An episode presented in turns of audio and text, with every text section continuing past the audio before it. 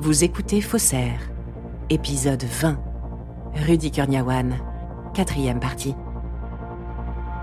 Jason Hernandez était le procureur new-yorkais pendant l'affaire. Aux côtés du FBI, il entame alors une longue enquête. Dans cette affaire, on a regardé ses comptes bancaires pour savoir d'où provenaient ces transferts d'argent et où ils allaient. On a retracé ses comptes pour savoir quel vin il achetait. Rudy faisait des choses de plus en plus suspicieuses. En 2010, pour étoffer leur enquête, le procureur et le FBI appellent Laurent Ponceau. Seul, dans son coin, le Français est celui qui a collecté le plus d'informations sur Rudy. Eux-mêmes avaient commencé de faire des investigations qui se recoupent avec les miennes, mais j'avais à leur disposition probablement 80% euh, d'éléments en plus, euh, qui ont été les éléments qui ont fait arrêter Rudy Kurniawan. Ensemble, ils mettent leurs recherches en commun pendant deux années supplémentaires. Chaque semaine, l'enquête avance un peu plus et les preuves s'accumulent, avec quelques erreurs grossières. Certains domaines de Bourgogne sont alors sollicités pour recouper des informations. L'évidence euh, sur laquelle euh, on est tombé, c'était celle d'une cuvée que Rudy Kurniawan avait fait euh, imprimer à une époque où on ne l'avait pas produite. Christophe Roumier, propriétaire du domaine Roumier. donc euh, là, il était évident que c'était un faux, puisque euh, mon grand-père avait racheté la vigne d'un domaine qui s'appelait le domaine Bellorget, dans les Bonnes-Mares, en 1952. Et Kurniawan avait déjà fait des étiquettes de 1923, de 1928, euh, des 29, des 45, avec cette mention ancien domaine Bellorget, qui était impossible, puisque l'achat et donc la production du vin n'a eu lieu qu'à partir du millésime 52. Au début de l'année 2012, le FBI a regroupé assez de preuves pour faire tomber Rudy Kurniawan. Ils sont sur le point d'arrêter le plus grand faussaire de l'histoire. Il s'approvisionnait de produits qui pouvaient être utilisés pour contrefaire des vins, comme de la cire. Jason Hernandez. On a trouvé des emails où il se renseignait auprès de la société qui vendait la cire pour savoir si c'était de la cire brute de la cire française. Donc, quand on assemblait les pièces du puzzle, une à une, l'image devenait claire. Il ne faisait pas qu'acheter du vin, mais il fabriquait aussi des faux vins. Rudy a de plus en plus de mal à vendre ses bouteilles. Dans le circuit, les langues se délient et les maisons de vente aux enchères redoublent de vigilance. Les différentes identités de Kurniawan ne suffisent plus. Kyle Smith comprend que son ami peut se faire coincer alors en mars 2012, il tente de le prévenir. Um, J'ai contacté Rudy un ou deux jours avant que le FBI ne l'arrête. Et je lui ai demandé, est-ce que je dois savoir quelque chose? Parce que j'ai parlé au FBI. Et je ne veux pas t'incriminer, mais d'après ce que je sais et d'après ce que je sens, quelque chose de suspect se trame ici. Il m'a dit que s'il avait quelque chose à se reprocher, il serait déjà dans un avion pour rentrer chez lui, en Asie. Il était dans un déni total.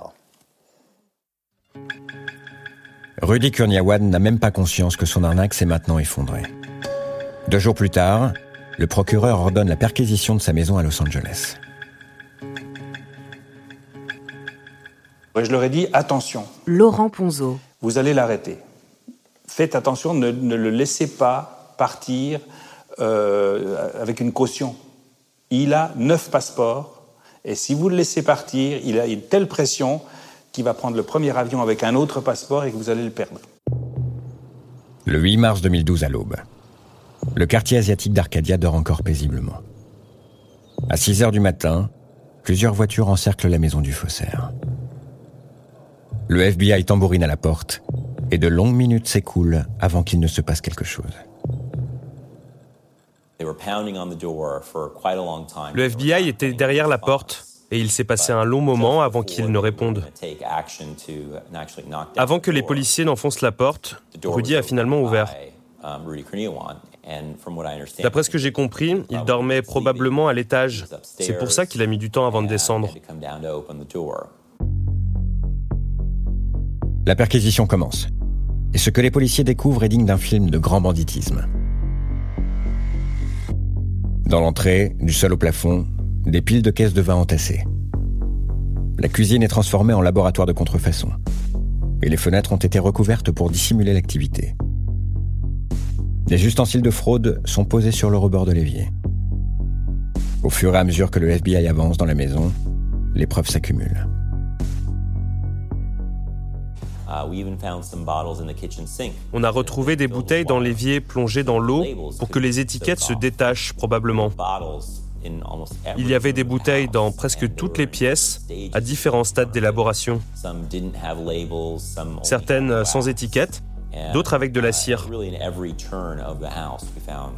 À chaque coin de la maison, on trouvait des bouchons et des preuves. Maintenant, c'était très clair pour tous. Rudy faisait de la contrefaçon. Dans ces tiroirs, 19 000 étiquettes, qui représentent les 27 meilleurs vins du monde.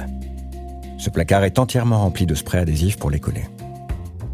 Des dizaines de tampons à l'effigie des plus grands domaines. Des centaines et des centaines de bouchons de grands crus. Et surtout, 200 bouteilles. Empilées sur des étagères, au sol, à chaque coin de la maison. Devant les policiers, Rudy Kurniawan garde le silence. Uh, était surpris d'être arrêté. Il n'avait aucune idée que le FBI était sur ses traces. Mais il n'a pas avoué. Il n'a rien dit au FBI le matin de son interpellation. Il a choisi le silence parce que c'était son droit. Pourtant, les preuves sont accablantes. Kurniawan est immédiatement arrêté et envoyé dans un centre de détention de Brooklyn, à New York. Et Michael Egan, est appelé d'urgence pour expertiser toutes les bouteilles et les milliers d'étiquettes retrouvées dans la maison. Exceptionnellement, l'expert a accepté de nous dévoiler les pièces à conviction retrouvées chez le faussaire. C'est une fausse étiquette d'un Clos de la Roche. Michael Egan, expert. L'étiquette a été créée avec un autocollant derrière pour pouvoir l'appliquer sur une bouteille. Si pour ce genre d'étiquette autocollante il n'y a aucun doute, pour des milliers d'autres, il faut réaliser un travail de titan. La fraude est tellement bien faite qu'il faudra des heures à la recherche du moindre détail pour prouver l'imitation.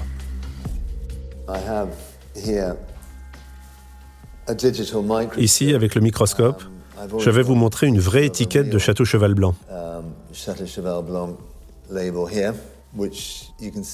Vous pouvez voir l'or clairement.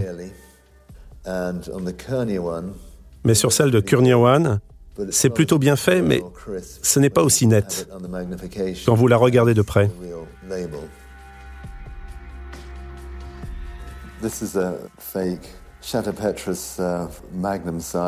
Ça, c'est un château Petrus, mais on sait que le papier vient d'un imprimeur en Indonésie.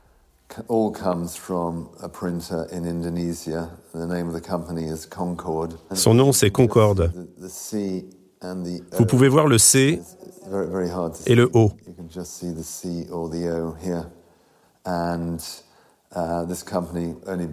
C'est dur à voir. Cette société a commencé à imprimer en 1982. Donc c'est impossible que cette imprimerie ait fait des étiquettes de vieux Pétrus. Pendant des semaines, l'expert vérifie plus de 200 bouteilles signées Kurniawan. Chaque lot d'étiquettes est scruté à la loupe pour démonter une à une les techniques de fraude. Fin 2013, le dossier est enfin prêt. L'affaire oppose les États-Unis d'Amérique à Rudy Kurniawan. 9 décembre 2013. Le procès du faussaire débute à New York. Après plus de 20 mois passés derrière les barreaux, Kurniawan n'a plus rien à voir avec l'homme surpuissant et intouchable qu'il était lors de son arrestation. Le faussaire a changé de visage. Il est calme et silencieux. Il a beaucoup maigri en prison. Karim Lebourg, journaliste correspondant à New York. Euh, il est apparu assez amaigri. C'est un, il a ce, Rudy Fonawan avait ce, visage poupin, assez euh, euh, avec un, avec de bonnes joues. Là, il était très amaigri. Il avait ses grosses lunettes noires qui lui, qui lui mangeaient le visage. Et surtout, il ne semble pas réaliser l'ampleur de l'accusation. Des dizaines de témoins se relayent à la barre. Les bouteilles contrefaites sont exposées, une à une. et les charges s'abattent peu à peu. Mais l'accusé ne montre aucun signe de remords. Nos regards sont croisés, bien entendu, et euh, il m'a souri et il m'a fait un signe de tête, un peu un signe de connivence. Mais déjà depuis euh, les bancs euh, à l'arrière de la salle, j'avais eu le sentiment, qui a été confirmé à ce moment-là, qu'il était dans un délit de réalité totale. Ah, il était très détendu, il griffonnait des trucs. Christophe Roumier. Il était euh, assez, euh, il semblait assez détaché de ce qui se passait. Euh. de temps en temps, il jetait un regard circulaire, mais sans vraiment se préoccuper de quoi que ce soit. L'impossibilité qu'il a de reconnaître qu'il a été démasqué. Patrick Avran, psychanalyste et auteur du livre Les imposteurs. Jusqu'au bout, jusqu'au moment où le coup près tombe. C'est effectivement du, du déni. Korniawan refuse la réalité. Presque sans surprise, le faussaire plaide non coupable. Mais avec les preuves évidentes retrouvées à son domicile, difficile pour ses avocats de constituer une défense solide. Il y avait plusieurs charges contre lui. D'abord, il était accusé de vendre des vins contrefaits dans des ventes aux enchères et dans des ventes privées. Jérôme Mounet, avocat de Rudy Kurniawan. Pour l'autre charge, il était accusé de devoir 3 millions de dollars à une société. Il a plaidé non coupable. C'était ses mots. Donc il a dit non coupable et il a fallu le prouver. Alors nous avons commencé à nous battre.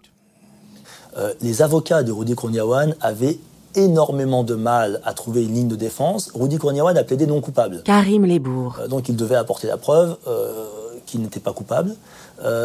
sur les on a trouvé 19 000 étiquettes fausse étiquette de Grand Cru chez lui. Euh, son avocat, Jérôme Mouni, a expliqué que ces étiquettes euh, euh, devaient servir à tapisser les murs de sa nouvelle maison, parce qu'il était un tel amateur de vin qu'il voulait une tapisserie qui soit faite de milliers d'étiquettes de Grand Cru. Ça a fait évidemment beaucoup rire l'assistance, les juges et les avocats. Il n'y avait finalement aucune défense. L'escroc aurait pu être condamné à 40 ans de prison ce sera finalement 10. Le 8 août 2014, le verdict tombe enfin. Et juste au moment de, l'énoncé du verdict, j'ai gardé les yeux euh, fixés sur lui parce que je voulais vraiment voir sa réaction. J'étais euh, juste derrière lui, un peu sur le côté. Et j'ai cru sentir qu'il il baissait un petit peu les épaules à ce moment-là et qu'il prenait comme si euh, réalisait que ah ça y est, euh, j'ai été condamné. Jusqu'au bout, il a plaidé non coupable. À tout moment du procès, il pouvait interrompre le procès et, euh, faire un plaidé coupable. Il a voulu euh, jouer le, jeu du jury jusqu'au bout et il a évidemment perdu. Il reste un mystère complet autour de Rudy Kourniawan. On ne sait pas quel est son passé, on ne sait pas quelle est sa personnalité. Dans cette histoire, Rudy Kurniawan est tombé seul. Avait-il des complices ou a-t-il agi sans l'aide de personne? Si chacun a son idée sur la question, seul Rudy Kurniawan détient la vérité. Quant aux bouteilles créées par le faussaire, impossible de savoir combien dorment dans les caves des plus grands collectionneurs et circulent encore dans les ventes aux enchères.